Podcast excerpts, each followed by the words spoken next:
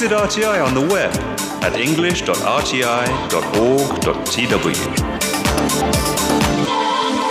Hello and welcome to Radio Taiwan International. I am Natalie. So, up this hour, we have a Chinese lesson for you on Chinese to go. Also, our segment Taiwan by Number, where you get to know Taiwan via a number, and our interactive show status update. But first, join us for Here in Taiwan.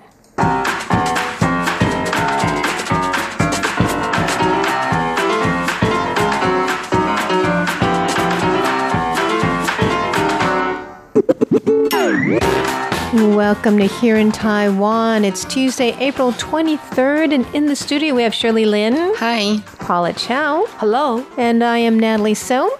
We have some health related topics today. We'll be talking about the most unhealthy part of the Taiwanese diet, also, how to drink water, and why tea and coffee don't count as uh, water or hydration, and a group that's rallying to legalize marijuana in Taiwan. Those stories and more coming up next.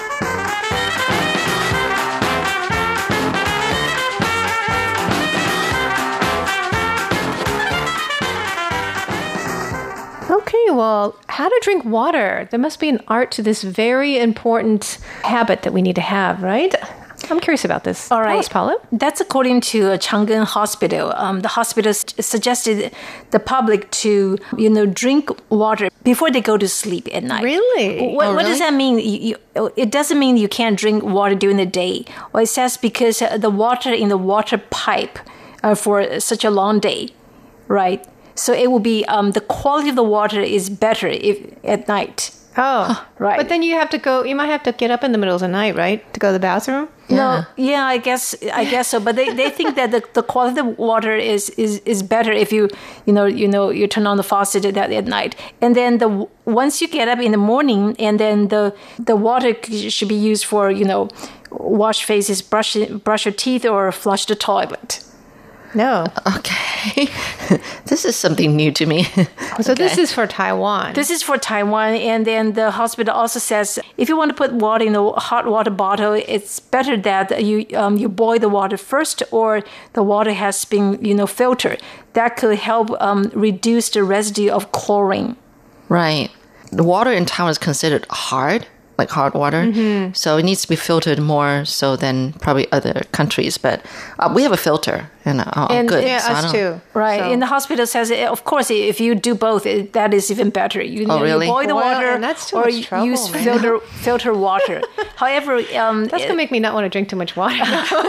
It also says just uh, when you hassle. boil the water, make sure you you know turn on the, the kitchen ventilators to circulate the air, Yeah, and with the make sure the water tank in your apartment buildings um, is Being you know, cleaned is being regularly? cleaned regularly. I mean, yes. I, I, I can never know. Oh, my goodness! You just assume that they're cleaned of- regularly. Lots of things to remember. Right, and they also um, the hospital also says um, good water is the clean water. You know, is something really simple. You can't use um, tea, coffee, or other soft drinks to replace water. Aha, Right. that's another issue we have here. Yes, we do. Um, tell us about that, Shirley. Yeah. Um, so this urologist at uh, Annan Hospital in Taiwan, uh, Tainan, uh, says that you know tea and coffee drinks should not be considered replacements for water.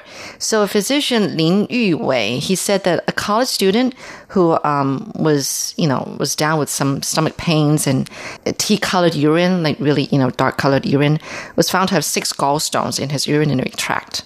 So what happened was that the student said he drinks three handshaken tea drinks every day Oh instead gosh. of water, but he always asked to or, uh, order drinks without sugar. But even then, sugarless drinks are not a replacement for water, according to physician Lin.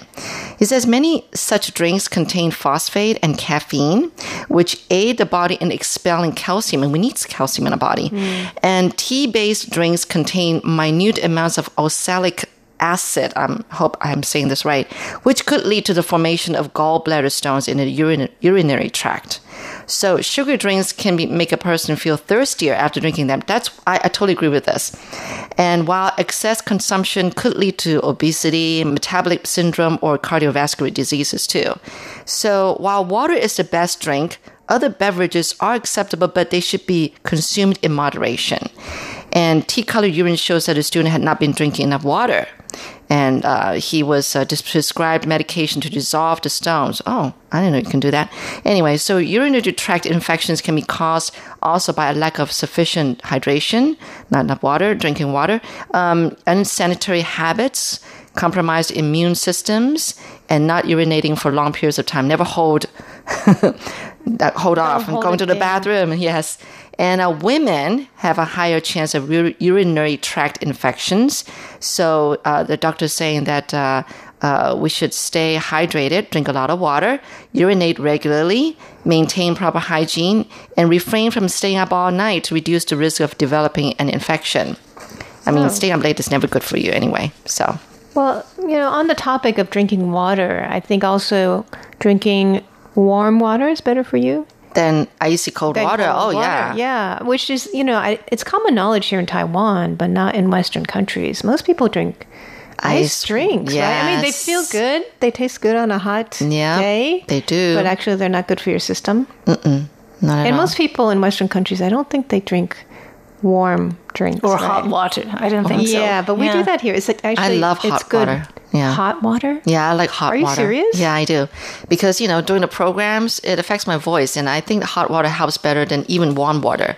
I Hot just like water hot. doesn't I- get- Yeah, I try to make sure it's not scalding hot. Yeah. So, Really? but I like hot water. But I think warm water is soothing to the throat. Like, you know, if we're about to cough or we. Yeah. really need something. I mean, cold water doesn't do the trick. no, no way. so um, that's a broadcaster's secret, right?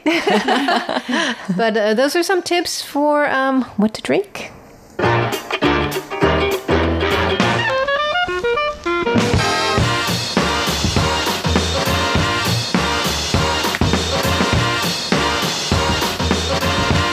Okay, while we are on the topic of health, a recent study by our top research institute, the Academia Sinica, is telling us some of the most unhealthy parts of the Taiwan diet, which can lead to pancreatic cancer. Can you guys guess?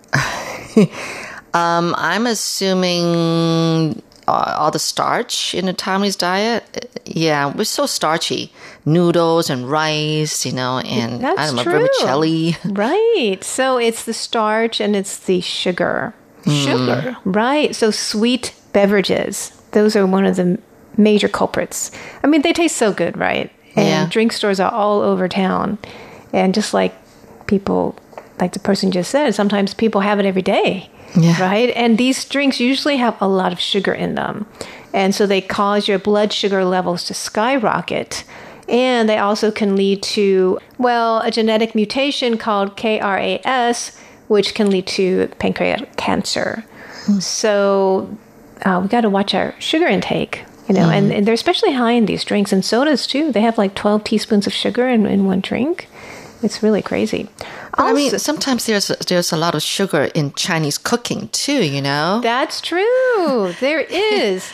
Okay, these are some interesting, like, you know, um, starch has also become sugar too. Yes. Right? So that's what's wrong with white rice, bread, white noodles, pastries, thickening agents, all those things that make things taste good and but they're so not good for you. Um, Yeah, they actually stimulate the in- secretion of insulin, which is bad for you. So, um, which can leave your body off balance and, and can lead to diabetes. Now, also things like seasonings um, can have a lot of sugar, like barbecue sauce, spaghetti sauce, or soups. you know, things with complicated flavors usually have sugar in them. Oh.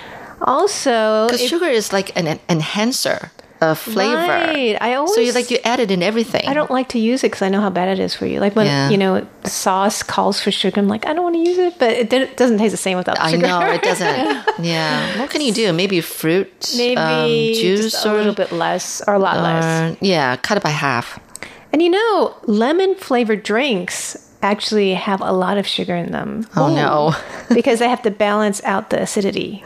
Okay. if you're drinking something sour, it probably has a lot of sugar too. Because if it didn't have sugar, it would be way too sour. yeah. So So it looks like drinking water is to It's The the, best best. way. thing. Right. Yes. And if you want to be healthy or lose weight, one of the best ways is to cut out sugar and carbs. Mm-hmm. Yeah. So Yeah, totally. That's a big tip from uh, Taiwan. Naroa, naroa na, ia na, io ya, ia kumai baiwan na kanatar tu. The sound of the Puyuma tribe on Radio Taiwan International.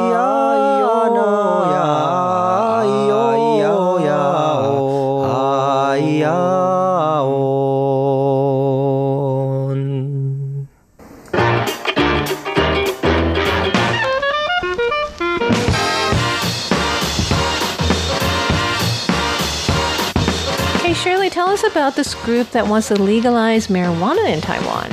Okay, now this uh, these uh, group of um, you know advocates on Saturday, and which happened to be 420 Day. It's actually an international day for cannabis-related events and protests. So they had a peaceful rally that day because they want to encourage open dialogue and curb the stigma attached to using cannabis or marijuana. So basically, they're calling for health officials and the government to approve um, marijuana for medical use. So they're planning to lobby legislators to decriminalize the drug in Taiwan. So one of the organizers, Zhong He-yun, he um, organized you know this rally outside the legislative um, yuan in Taipei, and to mark the day, 420 Day, um, they just want to ask legislators to amend the law, which right now lists cannabis and its derived products as a Category 2 narcotic in the Narcotics Hazard Prevention Act. So their goal is to permit cannabis for medical treatment and other beneficial uses. Um, so, um, you know, uh, marijuana advocates, uh, they are working with the New Power Party uh, to introduce an amendment to the legislature. And also, they are also seeking support from the ruling Democratic Progressive Party. Like, they have the support of one of the legislators in the New Power Party, uh, Freddie Lim, who used to be the lead singer of um, a, a really really popular Chthonic. hard He's also a lawmaker, yeah. Yeah, yeah, yeah. And other people in his party, right? But um, he's saying that uh, the DPP legislators are kind of hesitant because, you know, the law right now vilifies cannabis as an illegal narcotic substance and stigmatizes cannabis use as criminal behavior. But anyway, the rally itself was really a big success, success with more than 200 people participating. It's actually the very first time in Taiwan's history that people have campaigned for the legalization of uh, marijuana for its medical use, you know, and, uh, and actually many foreigners also joined them in this parade that day. And so they think that their campaign still has a long way to go, but it actually marks a new beginning for um, cannabis movement in 20 or 30 years' time, people will remember, uh, according to Zong, who's the organizer of the rally, one of the organizers of the rally, says that people in, you know, in 20 or 30 years' time, people will remember this first public rally because we plan to organize a 420 day every year starting this year and maybe hold rallies in other cities as well. And so the group statement says that scientific studies have proven that uh, marijuana is an effective medical treatment for ailments. It's able to alleviate chronic pain and other symptoms of health conditions. Now, right now, marijuana is legalized in Canada, Uruguay, and several other countries, as well as many states in the U.S. Mm-hmm. also legalize it. So Right. they but say Taiwan just, not. but not for just for medical use, just Not- for regular use, Yeah. right? But right now, they say they, they think that we should legalize marijuana for medical use. Right, starting with medical Yeah, medical. use. Yeah, right. Maybe. But, I mean, basically Expanding it. legalizing it. Period. Yeah. What do you guys think? I, I know about the effect of marijuana in terms of like painkillers, that kind of thing in other countries, right? Legalizing it. But I don't know. It, it's going to be a, a- a long road because you, ha- you have to think about all the conditions to go with legalizing this thing, right? I mean, people can just, you know, get away with legalizing this thing for their own personal use and that kind of stuff. And how, how are you going to make sure that it comes into Taiwan for only medical use? I mean, I don't know how it is that other countries legalize it. I mean, to what pains they went through, maybe the years in legalizing this thing. So I don't know how it's going to be. It's just kind of iffy. Taiwan is actually very strict on drugs, so I think it has quite a ways. Uh, Mm. I know. this. I mean, for medical purposes, you know, definitely that's. Um, I would say more reasonable, right? Right, and sure. regular use. So we'll see how this goes. If this campaign gains any traction, we will let you know.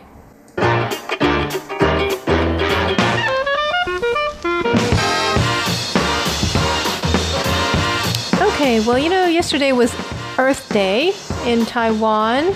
Did you guys do anything to celebrate or commemorate? Kind of forgot. I didn't. I have to admit that. You know, there's an um, article out talking about uh, East Asia and the responsibility we have towards the ocean. That's because the World Economic Forum um, predicted that by 2050, there's going to be more plastic waste than fish in the ocean if we don't change our habits. That's scary. Yeah. Now I know that Taiwan is already changing, uh, trying to change their habits. We started banning plastic bans in like 14 sectors, even though we were still using them, but less. Um, we'll be talking about this on Taiwan Insider, actually, more in detail. But um, and we're going to have an upcoming ban on plastic straws. Uh, initial ban is going to expand, but um, East Asia accounts for 60% of the plastic waste. Actually, just a few countries, not including us China, Indonesia, the Philippines, Vietnam, and Thailand. So they account for 60% of the world's plastic waste in the ocean. Wow. Oh, and Japan also is very high. They're second globally hmm. for the per per capita level. I know. Have you ever noticed how Japanese foods they have such incredible packaging? Yes. Which so sometimes I So many refuse. layers. Yeah, so sometimes I, I refuse to buy their you know their Too snacks. much packaging. I mean, they're really pretty and, and dainty and everything, but That it's sanitary, I guess, but it's, you know, yeah, It's- it's, just It's a lot way of trouble too. it's way Too over. much, too much going on there. Yeah. So, um, you know, a lot of countries are starting to do things like Indonesia has set a target to reduce marine plastic debris by 70% by 2025, and they're starting to tax single use plastic bags. What do you think about Taiwan's bans? Yeah, well, I know that uh, we're banning plastic bags, but you can still, if you need one, at Buy department stores. I mean, uh, you know, like supermarkets, you can buy with one NT or two NT, depending on the size. So you don't get free ones. No, no. So I mean, so sometimes you know you buy a lot of stuff at grocery store, right? And you forgot to bring your own environmental bag or something like that. Then you have to pay that one NT to get it back. I mean, how you can load everything home? Right, right. But I try to make sure that. So I do carry a bag in my uh, one of those reusable bags in my bag, my backpack, Uh-huh. um, every day. Yeah. Do you guys carry reusable items to replace single use plastic items on you? Like, you know, chopsticks or. Um, I don't carry. Whatever. Yeah, I don't. I don't have a you know a pair of chopsticks with me, but I do usually bring my own shopping bag when Oh, I good do for my you. grocery Yeah, shopping. I bring a bag for You bring a shopping. bag. I used to bring a pair of chopsticks, but not anymore because most restaurants, I'd say most, um, do offer reusable chopsticks now. So it makes me it just kind of meaningless for me to carry one myself. Uh, I'm trying to I'm trying to lessen the load on my backpack. I used to carry a lot of stuff, even like straws, reusable straws, but I hardly ever buy drinks anymore. So what's the point of carrying around a reusable need a straw now? for- for water, Yeah. right? no, you know. I mean, even if you do buy a drink, you know, just you drink it from the cup. Why use a straw? Yeah, that's true. So um, Taiwan is doing its part, I think. And I think we are. we're moving forward. I mean, we still have a long way to go. We do. Um, Taiwan uses about 8 million plastic straws per day. so that's per how day. much we love Per day. in Taiwan. so I know. That's why we have an upcoming plastic straw ban and more. Well, thanks for joining us for Here in Taiwan. And uh, do stay tuned for Chinese to Go, Taiwan by number and status update. For Here in Taiwan, I'm Natalie So. I'm Shirley Lin. and I'm Paula Chow. We'll see you later.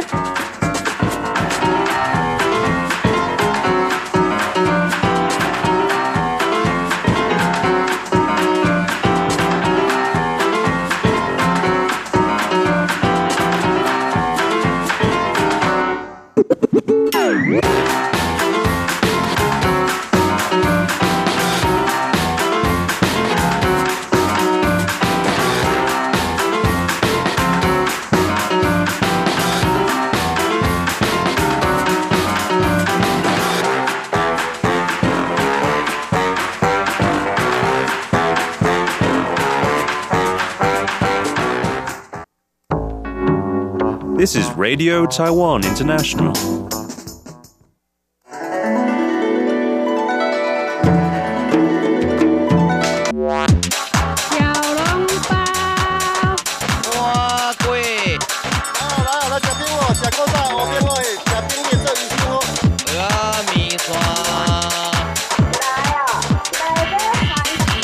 Chinese go. Real Chinese food. Dig in. Welcome to Chinese to Go, the program where you learn authentic Chinese, the Chinese that we use in real life in Taiwan. Are you happy with your life? What makes you happy and what makes you sad? Now let's listen to a conversation.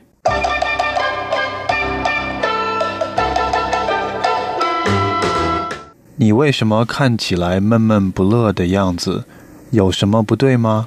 最近很失意，也很失落，没有工作，男朋友也吹了。不要这么难过，有得也有失，有时得失之间很难衡量的，说的容易，做起来可不容易。总是要往开处想，人生就是如此起起伏伏。我没有你那么乐观。你为什么看起来闷闷不乐的样子？有什么不对吗？你为什么看起来闷闷不乐的样子？有什么不对吗？Why do you look so unhappy? Is there anything wrong? 你，you，为什么？Why？看起来，appears to be，闷闷不乐 is an idiomatic expression which means unhappy. 样子 appearance, seem, or give the impression of being. 有什么不对吗? Is there anything wrong? 不对 wrong. 什么 anything. 最近很失意，也很失落，没有工作，男朋友也吹了。最近很失意，也很失落，没有工作，男朋友也吹了。I'm pretty frustrated recently, and I'm lost. Have no job, and I broke up with my boyfriend. 最近 lately, recently. 失意 frustrated. 失落 lost. 很失意 pretty frustrated.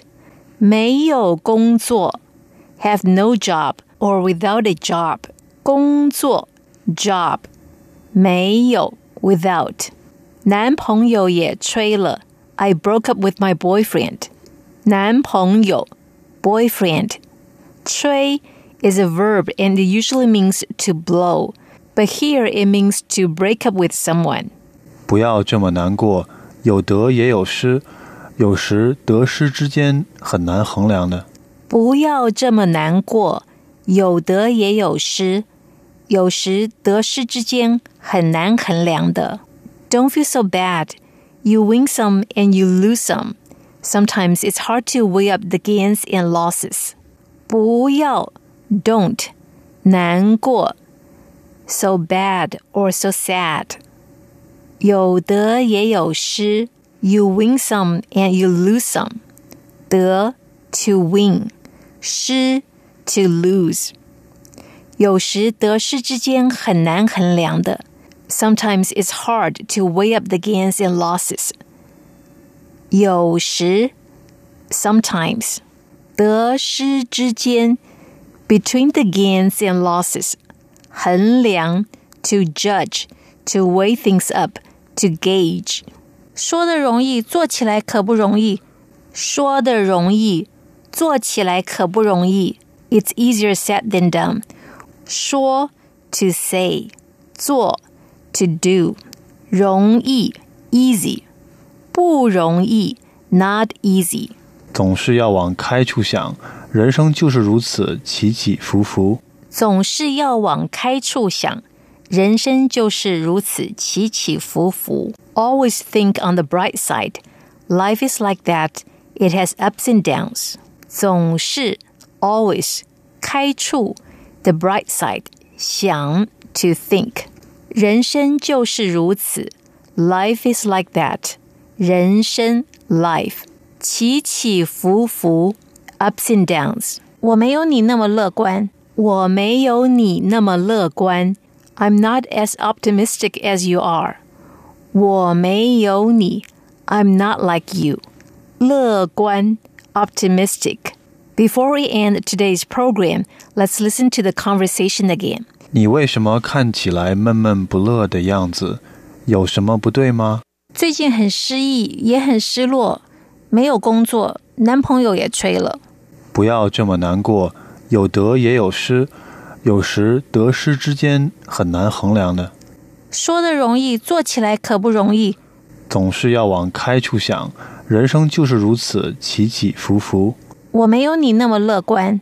To download today's text, go to english.rti.org.tw. Don't worry, be happy. See you next week.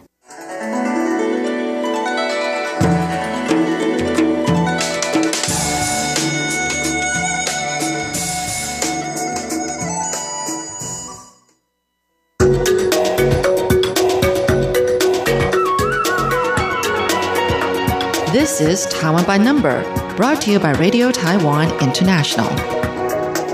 Every week, we introduce a facet of Taiwan via a number. And uh, this week, we're going to be talking about internet addiction among children. Okay. So, well, first, let me give you a number. It's 85% of children 10 to 20 years old have a smartphone in Taiwan. 85%. That's right. Now, Wow. the number I want you to guess is how many hours do you think they spend a week on their smartphone? Ooh, that's a great question. Um, let me think. Hours a week. Hours a week. Okay, so I'm going to guess two hours a day. So that'll be 14. Ah, it's got to be more than that. 15 hours a week? Okay, we'll find out after the video. I'll let Okay. you know. Let's take a look at this video. Many parents are concerned about their children's screen time. Internet addiction among children is a growing phenomenon in Taiwan. Last year, the World Health Organization listed internet addiction as a mental illness. Recent research shows that 3% of first graders in Taiwan are addicted to the internet. That number jumps to 16% in second grade, 19% in third grade to sixth grade, and 20% for teenagers and college students. Child psychologist Zhang Rufen says it's hard for children to kick an internet addiction. If all else fails, parents can resort to hospitalization. But doctors say parents need to set an example by going through a digital detox themselves. For many parents, that may prove a tall order. All right, so a lot of familiar scenes there. People looking on their cell phones. Kids, too. What are you talking about? I have no idea what you're saying. I, you, I never do that. We never do that, yeah. Can't relate to kids. So, well, let's take a look at the number All right, let's have a look. 26. 26 hours, a week. That's a part time job. Oh my goodness, seriously. Think about it, really. That's nearly a full time job. Holy cow. So, um, that's why internet addiction is a problem. We saw some of the statistics, right? About 20% of third to 10 to 20 year olds. Now, um, psychologists have given us some questions we can ask ourselves to know if we or our children have internet addiction disorder. So today, let's test Andrew. Let's Are you ready it. for this, Andrew? No. No? Okay, let's do it. Alrighty. Okay, so, so here's some questions. All right. Do you spend excessive time gaming, checking social media? That's probably you. Or surfing the net. I was going to say no because I don't do any No for gaming. gaming, right? Yeah, But but, social surfing the net, social media, mm, yes, that's my Excessive weakness. time? Okay. Yes. Are you unable to cut back on your internet use? Oh, that's a tough question too because I used to have these little limits set on my phone and it would turn Hmm. off after 15 minutes and say you're done for today. And would you like stop? I opt out every single time. So yes, I have. I You can't I, cut back. okay, you're on borderline here. Okay. Does your internet use jeopardize your work, school, or relationships? I'm gonna say no to that one because I. I, I think you're doing okay at work, Andrew. I and think so, In right? your relationships, you're very respectful. You're never like, "Hey, Natalie," and like filling on your phone. I, I, I pay attention to you when we're, Oh, we're yes, talking together. Yeah, yeah. okay. Um, do you lie about or conceal your use of the internet? I wouldn't know, right? You'd be lying. No, I don't lie.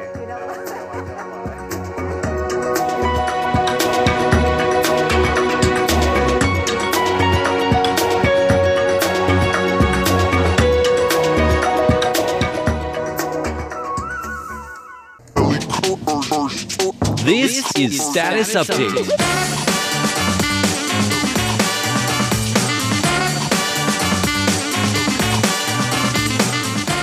Hello there. You've just tuned into Status Update. I'm Shirley Lin. I'm John Van Trieste. It's that time of week that we read your letters, uh, your lovely letters to us about what you think about our programs and also your Facebook comments, you know, commenting on our videos and things that we post on Facebook.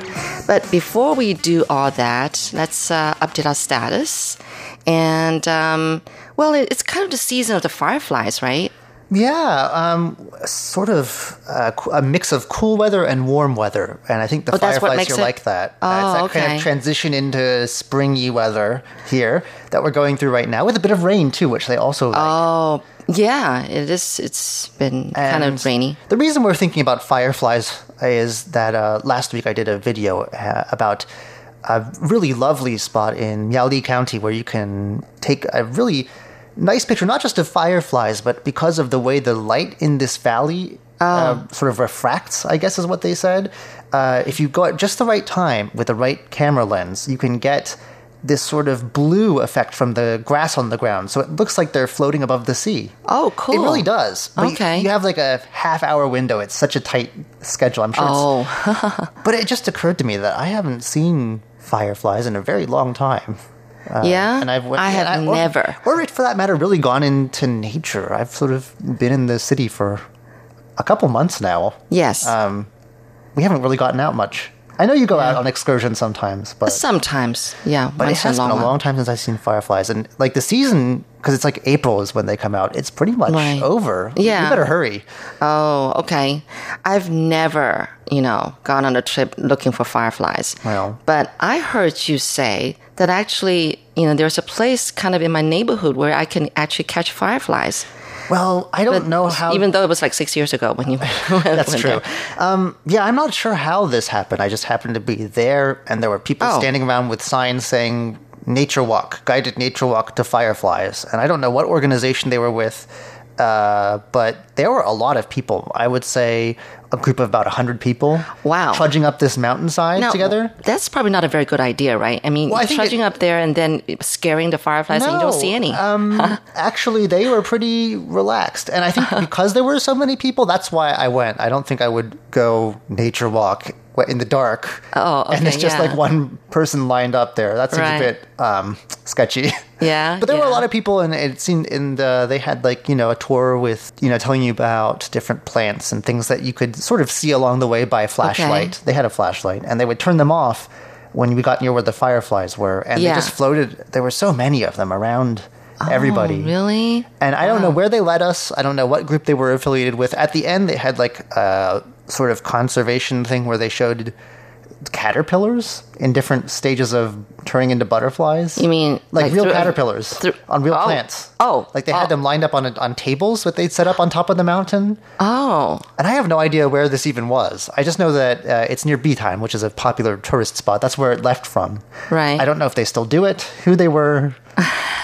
but it sounded like a very organized tour. It was. organized trip. I were was there at- kids? I'm sure there were there kids. were adults, right? there were kids, there were everybody went. Yeah. And um, uh, at the time, I was too enthralled with the fireflies to ask, "Oh, who are you guys, by the way?" I mean, they all had you know flashlights and little those little microphone things so you can hear because Mm-hmm. it's a lot of people. They have to talk pretty loudly, and I think they talked about you know nocturnal animals in the area and things like that. Did you manage to kind of like hold these fireflies in your hand? Um, I always, I've always seen you know movies or videos of people doing that. Well, and I think that's that I would mean- have been fun. Where I grew up, and I'm, they are probably are different species of firefly, but they were everywhere. So during the summertime, Yeah. Uh, it's a bit different from Taiwan. I think we have them in the spring. In the, the eastern U.S., they tend to come out in the summer months. But Okay. yeah, they're nothing really new. It's just I mean, you don't get to see them very much in the city. So Mm, yeah. uh, so holding them in your hand, I've, I've done that during Oh, summer oh, vacations okay. many many moons ago. Um, not here though. I I think that's probably looked at, discouraged, you know, frowned on because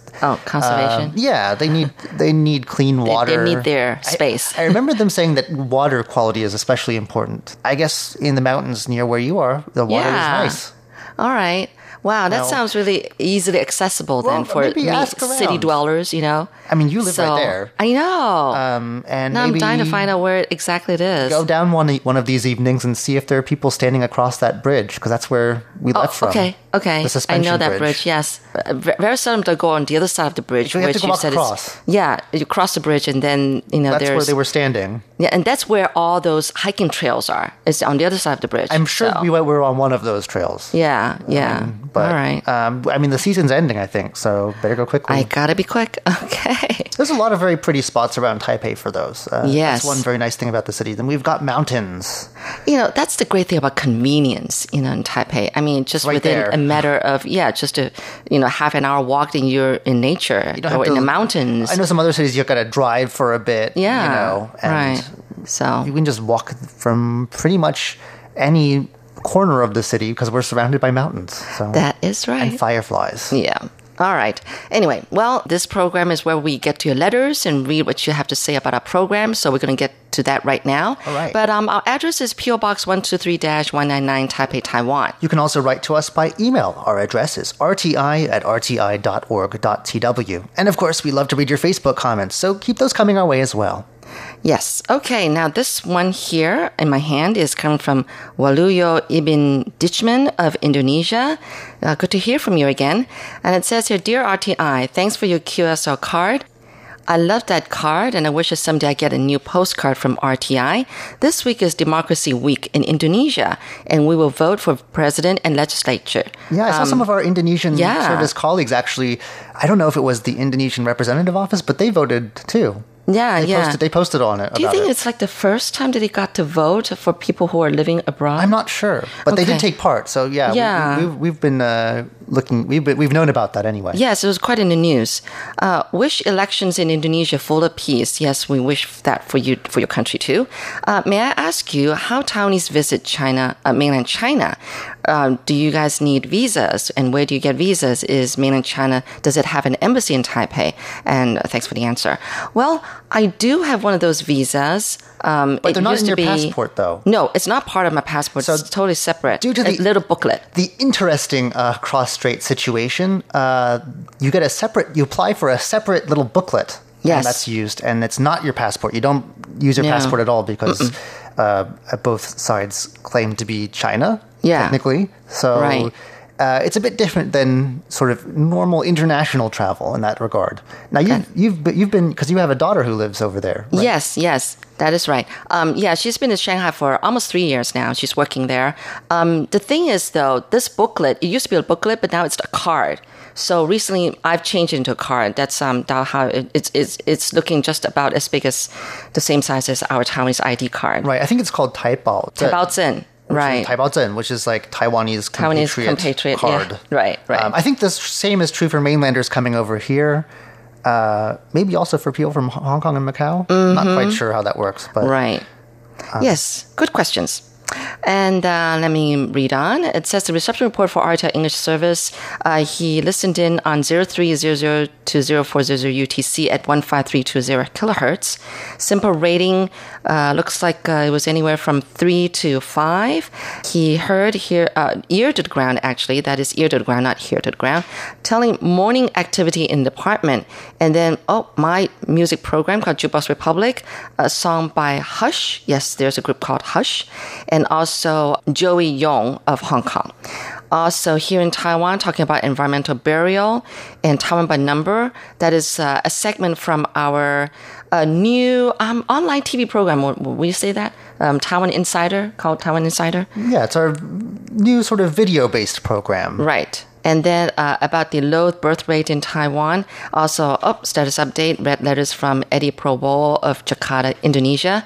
And then news about smart parking in Tainan. And then here in Taiwan again, talking about school in Taiwan making fundraising activities and the Matsu Island. And then J Bell's Bamboo Pipes, uh, traditional Chinese musical instrument music.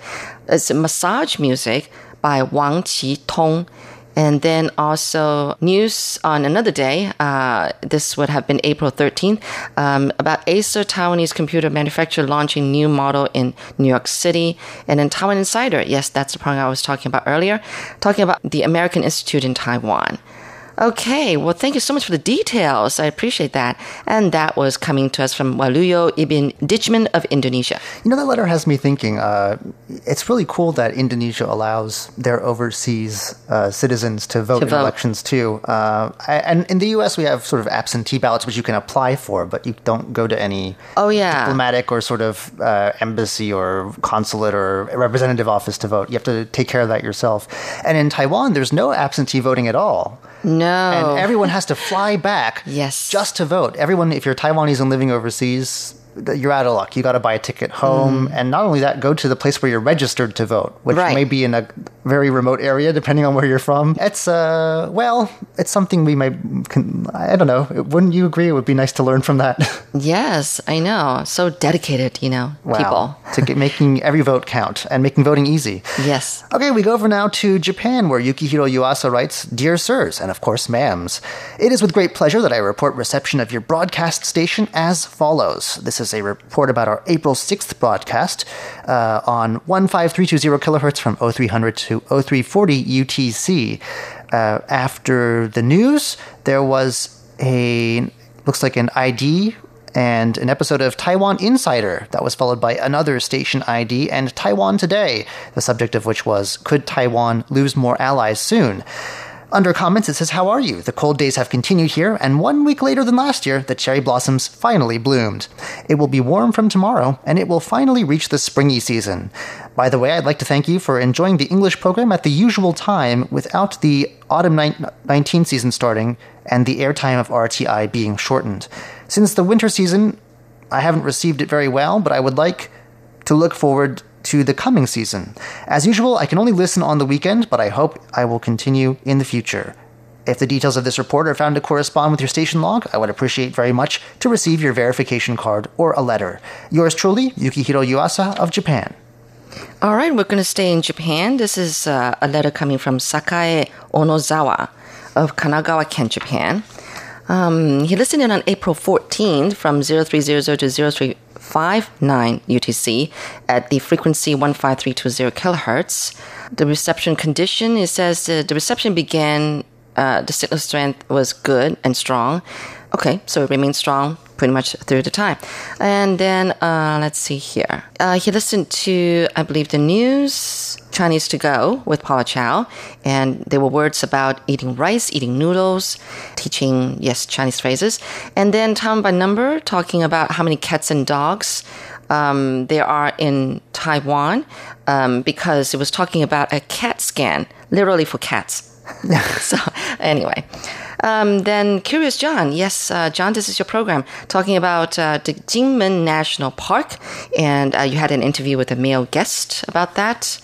Also, Stroke of Light uh, with Jake Chen about a painter from Taipei City, and then Feast Meets West, that would have been Andrew Ryan and Ellen Chu hosting that, and uh, talking about coffee, uh, and the three Chinese pop songs were heard. And then he went on to introduce himself. He says, My name is Sakai Onozawa. Um, I'm 56 years old. My job is a computer systems engineer.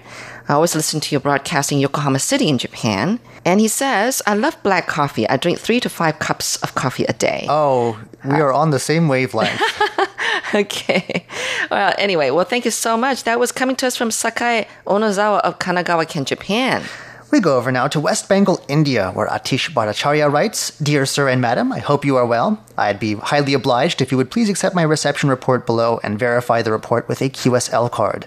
Uh, the three parts of the broadcast were recorded during the show and they're attached herewith for verification purposes. This is a report about our March 31st broadcast from 1620 to 1700 UTC on 9405 kilohertz. SINPO rating quite good 45444 under program details and comments it says uh, in the spotlight was nicely presented by shirley lin she brought us an enthralling interview from the founders of hostelgeeks.com am i saying that right Yes, yes. Anna and Matt Kiefer from Barcelona, Spain. It was interesting to know about their experience of rating five star hostels around the world for backpackers and why they decided to come to Taiwan. Classic Shorts was beautifully presented by Natalie So. I had the chance to listen to some poetry related to rivers and mountains. Under Time Traveler, which I presented, there was an interesting report on the development of Taiwanese photography in the early 20th century. Then on the on the line, presented by Carlson Wong, I got a great chance to listen to an interview with Dr. Nina Gao Xiaoling, CEO of Overse- Overseas Medical Mission Center of Changhua Christian Hospital.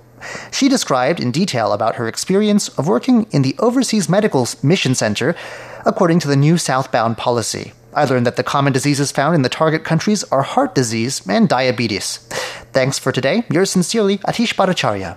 Okay, and I'm back to Japan, actually. This is coming to us from Mikio Kohara of uh, Osaka, Japan.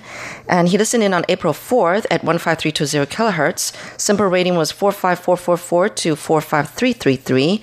Um, he listened to the news where uh, there's the President Tsai Ing-wen meeting with the Honduras First Lady about cooperation will continue to grow between Taiwan and Honduras.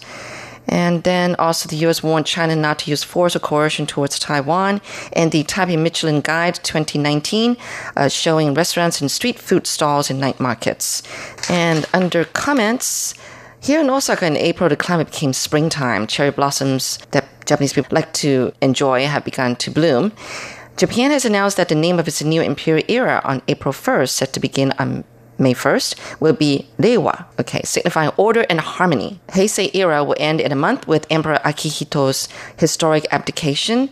Each Japanese emperor's reign or Gengo is given a name that is then used alongside the Western calendar to mark the years. We have something similar in Taiwan. Yeah. Uh, it's called Minguo, Minguo. which is means republic. Uh, it's the same sort of tradition. Um, in the old days, uh, each Chinese emperor would have their reign name. The founders of the Republic of China decided to continue that sort of tradition of having a you know starting year by just naming the era Republic, and it's been going ever since. Right. We're in Republic 108 right now. Yeah. Sometimes when people talk about when they were born and, and so forth, you have to like do some mental calculations. It's the same sort of thing, except it doesn't change anymore. So I remember it's always minus 11. Minus 11, that's how you calculate it. Right. Well, Okay, and then the last line to this letter it says, I will continue to listen to RTI English service from now on. Well, that would be great. Thank you so much. And thank you for the service. Well, that was Mikio Kohara of Japan.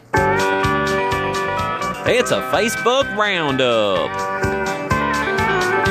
I got a nice comment this week on a video we did about a French priest who has spent most of his life in eastern Taiwan. Atish Bhattacharya, who we just heard from a moment, writes May God bless the priest for his remarkable work for the disabled persons. No doubt his project will gain huge success.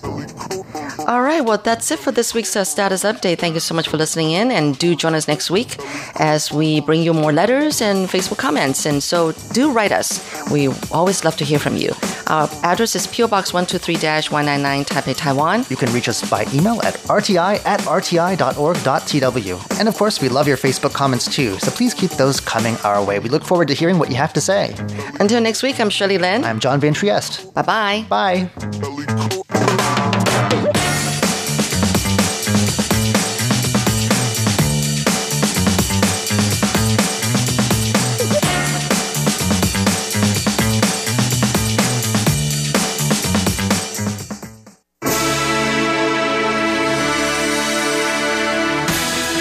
You for listening to Radio Taiwan International, broadcasting from Taipei, Taiwan.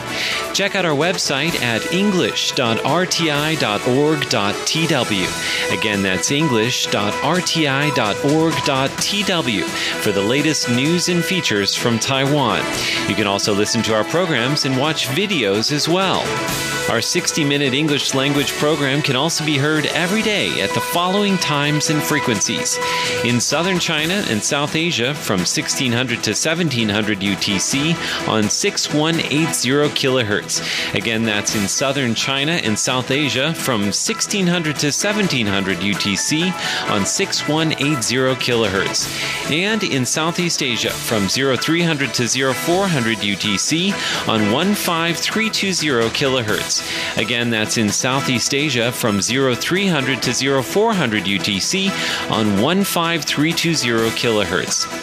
We'd love to hear from you. Please send your comments to PO Box 123 199, Taipei, Taiwan. Again, that's PO Box 123 199, Taipei, Taiwan. Or send an email to rti at rti.org.tw. Again, that's rti at rti.org.tw. Also, visit us on Facebook. The address is fb.me forward slash Radio Taiwan International. Once again, on Facebook, we're located at fb.me forward slash Radio Taiwan International for videos, photos, and news of interest from Taiwan.